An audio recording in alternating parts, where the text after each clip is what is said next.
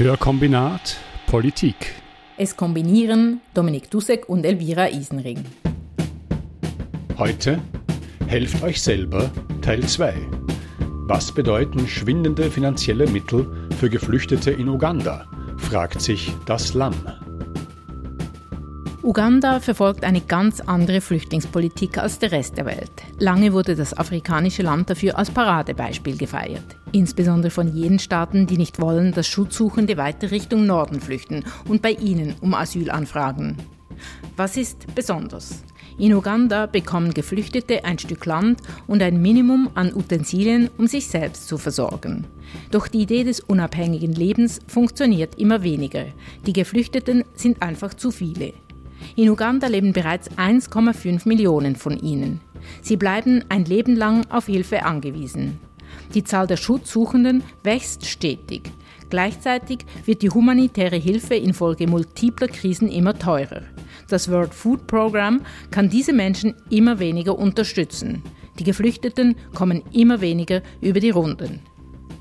Die Beiträge der UN-Mitgliedsländer für das World Food Program sind freiwillig. Die Schweiz spricht zum Beispiel einen Beitrag von rund 100 Millionen Franken pro Jahr. Das klingt nach viel, ist es aber nicht. Es ist auf alle Fälle weniger, als andere Länder ausgeben. Die Prioritäten des Schweizer Engagements in Bezug auf das World Food Program sind laut eigenen Angaben Transparenz und dass das World Food Program sicher abläuft.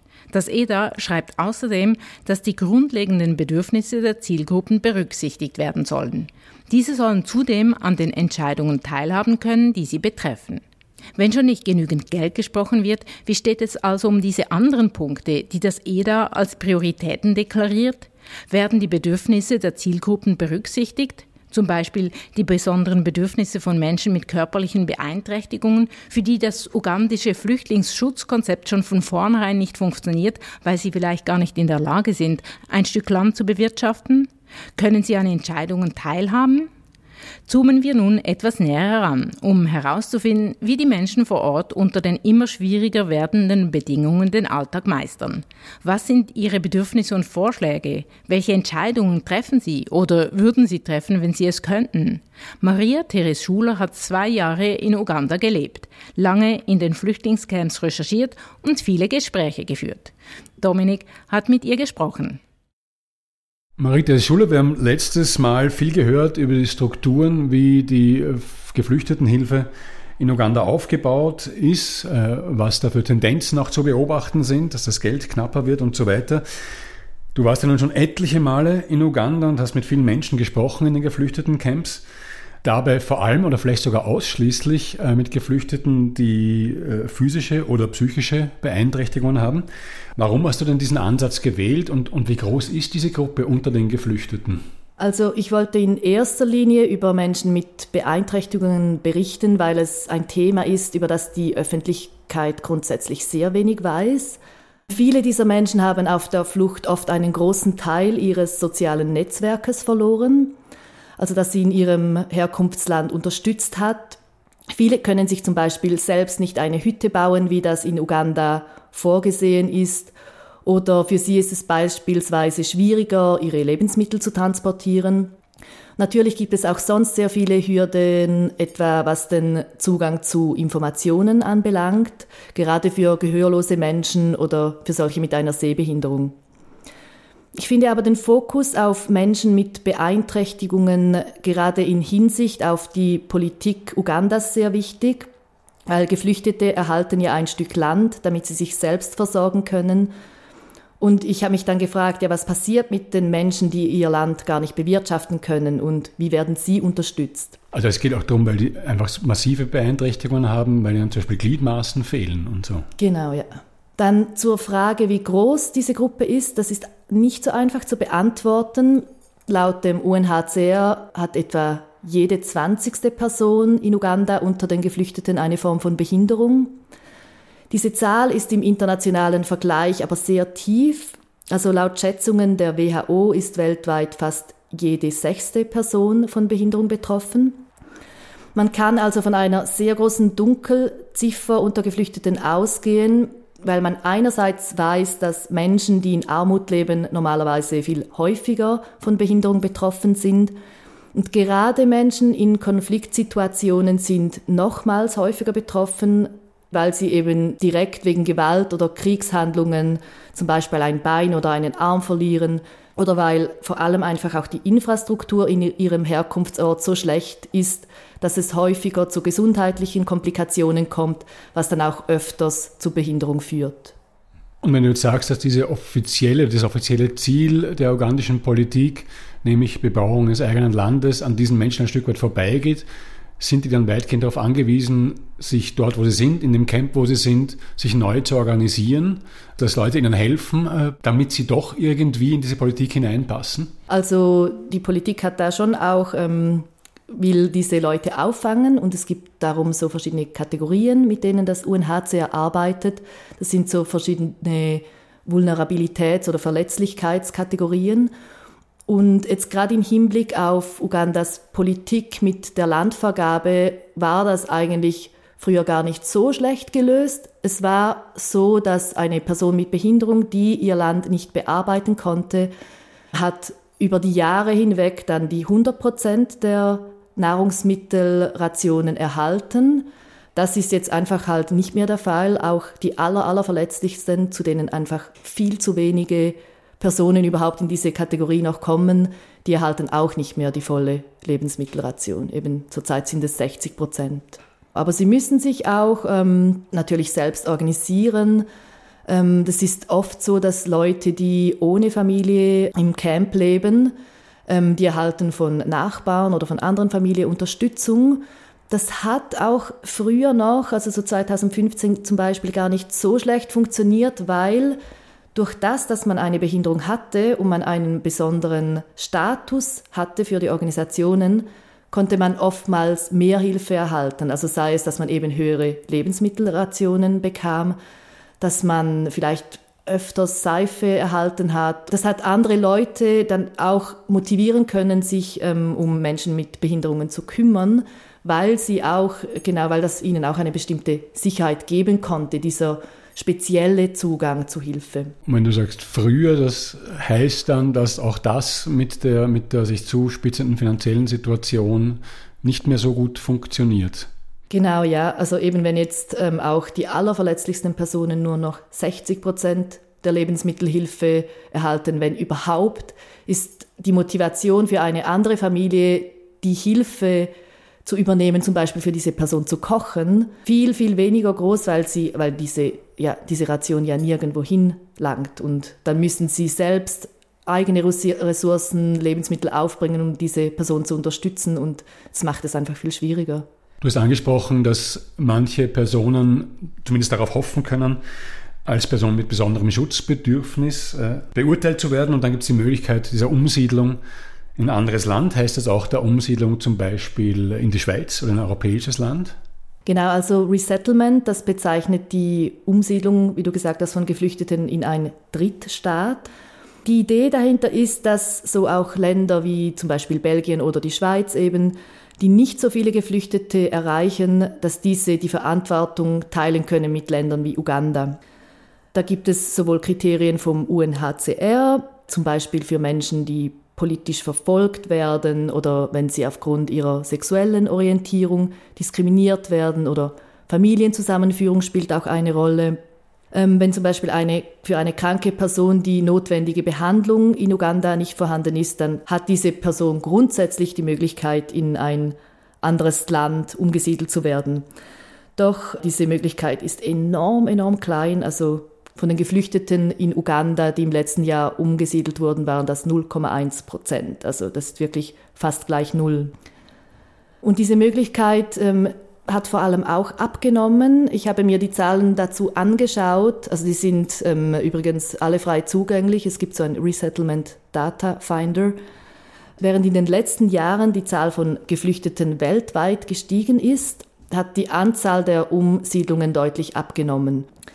Ja, und die Schweiz nimmt auch Geflüchtete über dieses Programm auf. Pro Jahr sind es zwischen 500 und 1000 Menschen. Und es handelt sich dabei vor allem. Sorry, sind, also ist die Zahl insgesamt oder ist die Zahl aus, aus Uganda?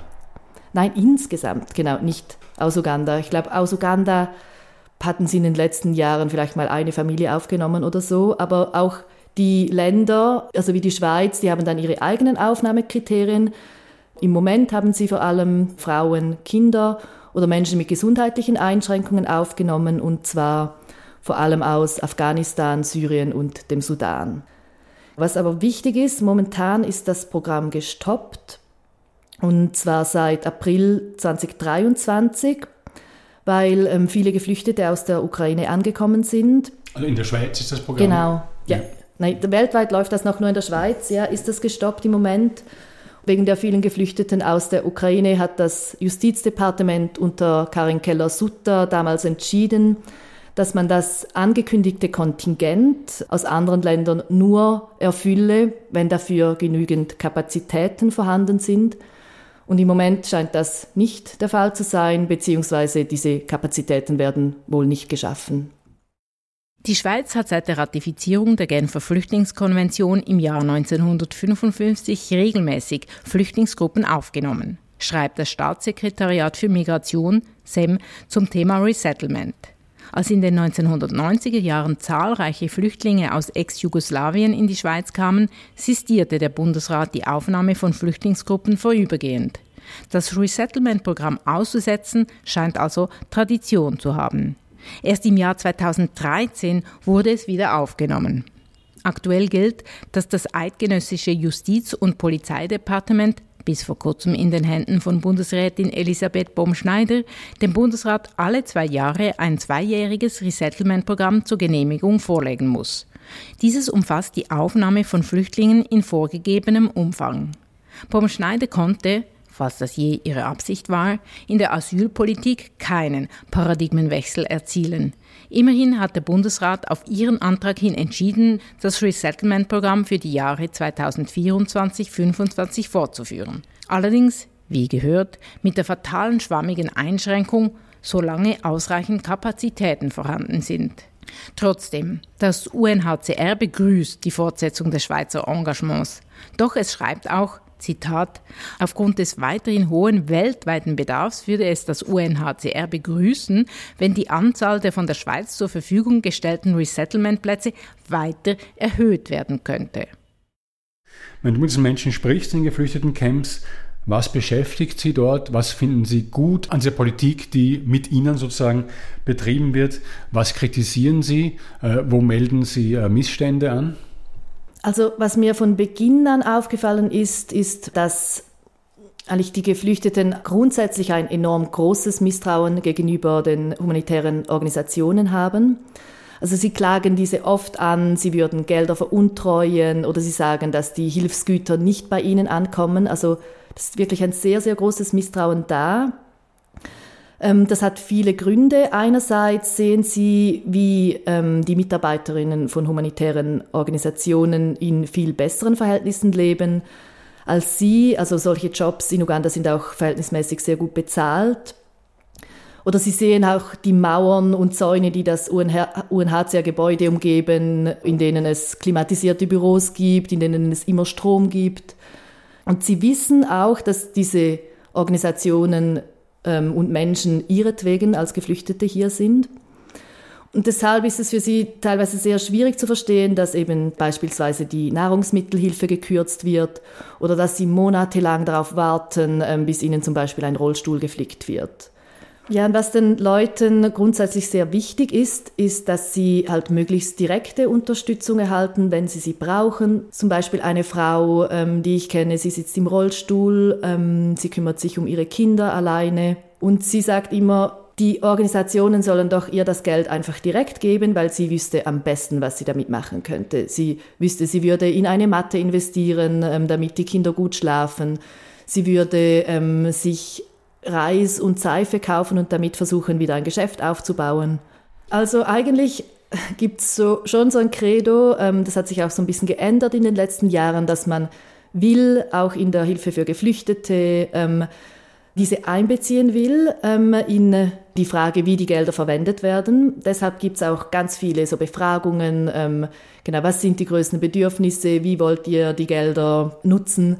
Aber schlussendlich sind es halt doch die GeldgeberInnen, die bestimmen, für was dass die Gelder verwendet werden. Und genau hier überschneiden sich die Bedürfnisse oftmals nicht, gerade weil halt aus Sicht der GeldgeberInnen Sie haben die Idee, dass wenn man den Leuten einfach Geld gibt, das ist keine nachhaltige Hilfe, aber aus den Augen ähm, der Geflüchteten wäre das für sie das Allersinnvollste. Aber heißt das, dass auch von den Leuten, von den Organisationen, die dort äh, das Geld äh, hinbringen, äh, auch, auch, umgekehrt ein gewisses Misstrauen herrscht gegenüber den Geflüchteten, dass die das Geld für das Falsche ausgeben? Ja, das ist definitiv auch noch vorherrschend. Also es gibt schon auch ähm, Bemühungen, dass eben solche groß angelegte Cash-Transfer-Programme, also dass die Menschen möglichst das Geld selbst bekommen und das, ähm, weil sie es am besten wissen, wie man es einsetzen kann. Es gibt diese Bemühungen, aber gerade unter den Mitarbeitenden von humanitären Organisationen ist die Skepsis sehr verbreitet, dass die Menschen nicht wissen, wie sie es einsetzen sollen. Das andere ist ein größeres Problem, wie die humanitäre Hilfe strukturiert ist. Also das sind wie so verschiedene Organisationen haben so ganz klare ihre Zuständigkeitsbereiche, sei es Gesundheit, sei es Bildung. Sie kriegen dafür ihre Gelder. Ähm, es wird danach dann auch geschaut, wie haben sie diese Rolle erfüllt und man schaut das viel zu wenig gesamtheitlich an. Unterbrechung. Da Hörkombinat Politik größtenteils von unseren MedienpartnerInnen unabhängig ist, sind wir auf finanzielle Zuschüsse angewiesen. Wenn ihr das Projekt unterstützen möchtet, findet ihr die Bankangaben und einen QR-Code auf unserer Webseite höhekombinat.ch. Ihr könnt das Projekt aber auch ganz einfach unterstützen, indem ihr uns weiterempfehlt oder die Folgen gut bewertet. Außerdem, auf hörkombinat.ch findet ihr auch einen Kontaktbutton mit unserer E-Mail-Adresse. Schreibt uns. Eure Gedanken und Inputs, Kritik und Komplimente freuen uns sehr. Vielen Dank fürs Hören, Kommentieren, Teilen und Unterstützen. Aber wenn ich das höre mit den, mit den Widmungen und wenn ich daran denke, wie ich hier äh, in meinem äh, vergleichsweise ja völlig gesicherten Berufsumfeld auch mitkriege, wie Förderbeiträge genau für diesen gewissen Zweck und das muss dann zehnfach begründet werden durch Formulare und durch Arbeiten. Ist sozusagen das auch zu einem Problem geworden, dass ja die Organisationen aus ihrer Sicht immer begründen müssen und beweisen müssen, dass sie das Geld auch fürs Richtige ausgegeben haben, dass sie dann Berichte schreiben müssen, Sitzungen abhalten müssen, dass sie Sachen machen müssen, die dann in der Arbeit vor Ort eigentlich fehlen? Also ich glaube, diese Mechanismen, die es gibt, dass die ähm, Organisationen auch Rechenschaft gegenüber ihren Geldgebern und Geldgeberinnen ablegen müssen, das ist sicher wichtig, aber es verkompliziert die ganze Sache auch. Also es ist wie so, bevor Hilfe geleistet werden kann, muss irgendwie müssen diese ganzen ähm, Evaluationen gemacht werden. Dann eben sind diese für bestimmte Projekte und Programme vorgesehen und sehr, sehr schwierig, ähm, diese auch spontan den Bedürfnissen anzupassen. Ähm, und es ist auch so, dass wirklich auch eine Konkurrenz herrscht unter den verschiedenen NGOs und Hilfsorganisationen weil wenn man halt auch gesagt hat, man hat jetzt für diesen Bereich so und so viel Hilfe geleistet, es wird auch oft dann mit Zahlen gearbeitet, dann erhält man wieder beim nächsten Mal eher wieder Geld. Also es ist schon sehr, sehr viel ähm, Bürokratie auch da drin sicher. Was halt auch ganz wichtig ist bei diesem Punkt, ist, dass die Menschen, mit denen ich gesprochen habe, die haben wirklich auch so ein bisschen einen Überdruss davon, immer wieder befragt zu werden, wie ist ihre Situation im Moment gerade? Ähm, wo brauchen sie Hilfe? Es werden immer ihre Bedürfnisse abgefragt für die Menschen vor Ort ist es dann enorm enttäuschend, weil sie eben sagen, ja, ich habe doch gesagt, dass ich jetzt einen Rollstuhl brauche oder ich habe doch gesagt, dass meine Hütte ähm, kaputt ist und ich muss die irgendwie flicken. Sie müssen immer diese Bedürfnisse ähm, erwähnen, aber schlussendlich werden ganz, ganz viele dieser Bedürfnisse nicht erfüllt, sehr oft, weil sie eben nicht in den Zuständigkeitsbereich fallen der Organisation, die sie befragt hat. Und andererseits ist es so, dass dann halt die Organisationen doch viel zu wenig Gelder haben und dann werden auch diese Bedürfnisse dann nicht erfüllt. Also wirklich Leute warten irgendwie mehr als ein Jahr darauf, dass der Rollstuhl geflickt wird. Also ich habe auch Leute kennengelernt, die ähm, für humanitäre Organisationen arbeiten oder für NGOs. Und die haben Ideen, wie sie die Leute unterstützen wollen. Und die müssen selbst dann auch wieder Anträge schreiben. Und es ist enorm lange nicht klar, ob sie Gelder für ein bestimmtes Projekt erhalten. Ich habe zum Beispiel eine, kannte eine Frau, die hat einen Workshop organisiert für Menschen mit physischen und psychischen Beeinträchtigungen. Und die Menschen haben da gelernt, wie man Taschen herstellt oder Schuhe flickt. Diese Person hatte eigentlich vor, dass sie danach ähm, wieder Gelder kriegen kann, damit die Menschen, die diese Skills gelernt haben, so wie einen Starting-Kit bekommen mit Materialien oder mit Geld, so dass sie sich ein Business aufbauen können. Und das hat dann einfach nie funktioniert. Also dann wurden sie zwar irgendwie drei Tage lang unterrichtet. Es kam eine Person aus der Hauptstadt für viel Geld, die die Leute unterrichtet hat, obwohl sehr viele Leute selbst diese Skills schon hatten und das auch selbst eigentlich unterrichten hätten können. Da ist dann schon oft so, wo man sich fragt, so ja, sind diese Gelder jetzt wirklich sinnvoll eingesetzt? Unter Sachen, wenn ich höre, äh, Skills fördern und so weiter, das läuft ja wahrscheinlich unter dem nicht unbekannten Slogan äh, Hilfe zur Selbsthilfe. Wenn ich es richtig verstanden habe, was du gerade gesagt hast, ist zumindest aber ein Teil der Geflüchteten dort auch frustriert von diesem Ansatz, obwohl der in unseren Ohren zunächst mal gut klingt. Es gibt dazu einen sehr bekannten Slogan, Gib einem Mann einen Fisch und du ernährst ihn für einen Tag, Lehre einen Mann zu fischen und du ernährst ihn ein Leben lang. Das macht Sinn, kann man denken, und dahinter steckt ja ein scheinbar auch eigentlich edler Gedanke, wenn man will nicht, dass die Menschen ständig abhängig sind von humanitärer Hilfe, sondern dass sie eben selbstständig, selbstermächtigt sind oder unabhängig. Wichtig ist aber, die Bedingungen müssen da sein, dass die Menschen wirtschaftlich unabhängig werden können, und es muss genügend Unterstützung dafür auch vorhanden sein. Gerade Menschen mit Beeinträchtigungen, bei ihnen kommt das eigentlich recht klar zum Ausdruck. Gerade weil eben diese Menschen nicht in der Landwirtschaft tätig sind, wurden sie eben in den letzten Jahren immer wieder mit verschiedenen Workshops unterstützt. Aber auch so dieser Trend hat so auch sehr zugenommen, dass auch Menschen darin unterrichtet werden, was ihre Rechte sind, sensibilisiert werden, das ist eigentlich sehr wichtig oder ich finde, wie jegliche Sensibilisierung in Bezug auf Behinderung ist wichtig und zwar in jeder Gesellschaft. Aber für die betroffenen Menschen ähm, scheint das manchmal etwas an ihren Bedürfnissen vorbeizuzielen. Ich meine, sie wollen nicht zwingend wissen, dass sie das Recht auf einen Rollstuhl haben oder das Recht auf Bildung, sondern sie wollen einen Rollstuhl und sie wollen ihre Kinder zur Schule schicken. Ähm, das war auch sehr interessant. Ich habe mit einem älteren Mann im Flüchtlingscamp gesprochen und der hat mir in einem Gespräch gesagt, wenn du einem Menschen das Fischen lehrst, sollst du ihm auch eine Angelroute geben. Da hat dann weiter ausgeführt, die Hilfsorganisationen unterrichten uns, aber sie geben uns kein Material. Ich habe Hände und Fähigkeiten, aber ich brauche Material, um arbeiten zu können. Jetzt gegen Schluss möchte ich vielleicht noch mal kurz auf äh, so eine Zahl, die glaube ich im ersten Teil vorgekommen ist, zu sprechen kommen, nämlich mit den Folgen dieser Finanzknappheit, dass da die Lebensmittelrationen gekürzt wurden. Und zwar am Anfang waren sie bei 100 Prozent und das entsprach dem täglichen oder dem Bedarf eines Menschen. Und das jetzt in den meisten Fällen auf 60 Prozent und zum Teil auf noch weniger runtergekürzt wurde, das, wenn ich mir das so vorstelle, klingt das relativ dramatisch. Welche Auswirkungen haben denn diese Kürzungen im, im Lebensmittelbereich auf die Geflüchteten?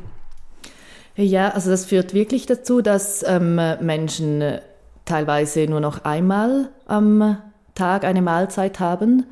Und das kann dann wirklich auch zu Komplikationen führen, wie irgendwie Blutarmut, ähm, gesundheitliche Probleme. Und das wirkt sich dann wirklich so weit aus, dass auch die Menschen viel, viel weniger Energie haben, um irgendwie versuchen zu können, auf eine andere Art und Weise irgendwie ein Einkommen zu generieren oder an Essen zu kommen. Also es ist wirklich eine krasse Abwärtsspirale. Das ist wirklich sehr, sehr problematisch.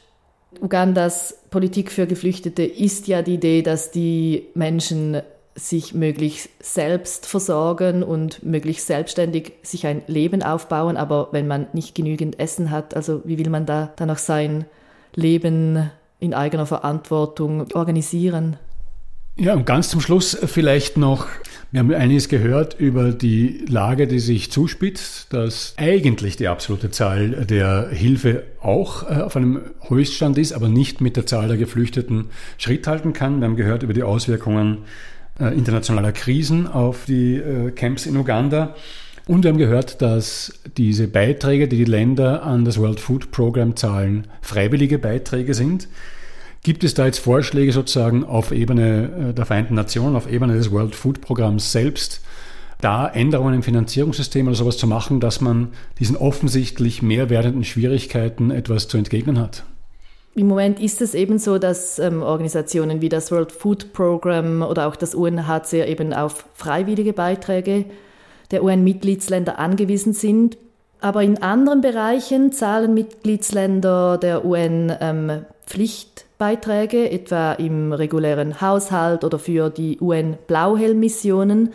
Das sind festgelegte Pflichtbeiträge, die sich ähm, an der Wirtschaftsmacht der Mitgliedsländer orientiert. Es gibt die Idee oder es gibt Bemühungen, dass auch die humanitäre Hilfe der UN über solche obligatorische Beiträge finanziert werden soll. Es gibt auch Ideen für eine UN-Steuer für Entwicklungsprojekte zum Beispiel. Auf jeden Fall ist es so, dass Uganda als eines der Länder mit den meisten Geflüchteten weltweit gehört zu den Programmen des UNHCR, die am meisten unterfinanziert sind, also wirklich schon über Jahre. Im Moment ist es so, ich glaube, die Zahlen sind vom Oktober 2023, da war gerade mal 39 Prozent des Landesbudget Uganda war finanziert, also wirklich nicht mal die Hälfte. Ähm, was die Organisationen selbst, also wie das UNHCR oder das World Food Program immer wieder betonen, ist, dass es einen großen Vorteil gibt, wenn die Beträge flexibel sind. Also das heißt, wenn die Organisationen diese bedarfsgerecht einsetzen können, wo auf der Welt sie gerade finden, da braucht es jetzt diese Hilfe am meisten und dass sie eben nicht für spezifische Programme oder Regionen vorgesehen sind, wie das die Geldgeber und Geldgeberinnen meistens bestimmen.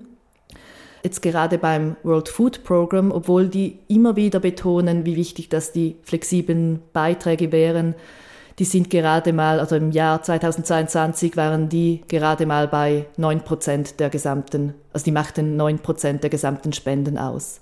Das heißt, der Rest sind sozusagen gewidmet an zum Beispiel Weltgegenden, wo es hingehen soll. Weiß man, warum welche Länder da so erpicht drauf sind, dass sie das selbst bestimmen können?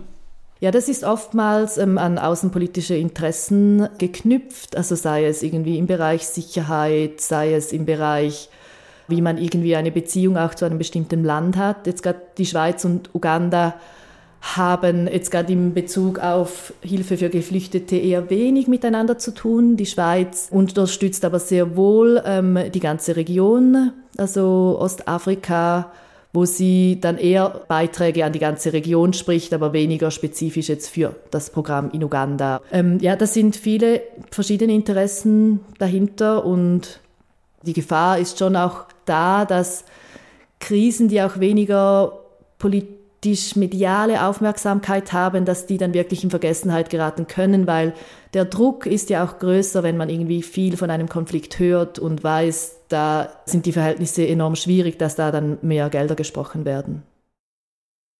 Ob Geld da oder dorthin fließt, ist also abhängig von außenpolitischen Interessen. Und wie sehen diese Interessen in der Schweiz aus? Was plant der Bund in Anbetracht der vielen Krisen? Der Bundesrat hat soeben eine neue Strategie zur internationalen Zusammenarbeit für die Jahre 2025 bis 2028 vorgelegt. Darin definiert er die Ziele und Schwerpunkte für die Entwicklungs- und die wirtschaftliche Zusammenarbeit, für die humanitäre Hilfe sowie die Förderung des Friedens und der Menschenrechte. Diese Strategie wurde von den Hilfswerken und Linksparteien harsch kritisiert. Weniger Entwicklungsgelder trotz steigender Armut? Fragt die Caritas in ihrer Vernehmlassungsantwort. Die neue Strategie habe keinen Weitblick. Insbesondere der Finanzrahmen habe katastrophale Folgen für den globalen Süden, kritisiert Allianz Süd. Und die S beschreibt, es ist schockierend, dass gerade in Zeiten multipler Krisen und zunehmender Instabilität in den Ländern des globalen Südens die Entwicklungszusammenarbeit massiv gekürzt werden soll. Die SP fordert, dass stattdessen endlich das international verankerte Ziel von 0,7 Prozent des Bruttonationaleinkommens erreicht werden soll. Anstatt von einem ausbeuterischen Handels-, Steuer- und Finanzsystem zu profitieren und gleichzeitig zu versuchen, einen Teil der Schäden über gute Taten der Entwicklungszusammenarbeit und humanitären Hilfe zu kompensieren, sollte endlich ein ganzheitlicher Ansatz mit Fokus auf die Erreichung der Ziele der Agenda 2030, wie zum Beispiel No Poverty, Zero Hunger, gewählt werden. Strukturelle Gerechtigkeit wäre sicher die nachhaltigste Lösung.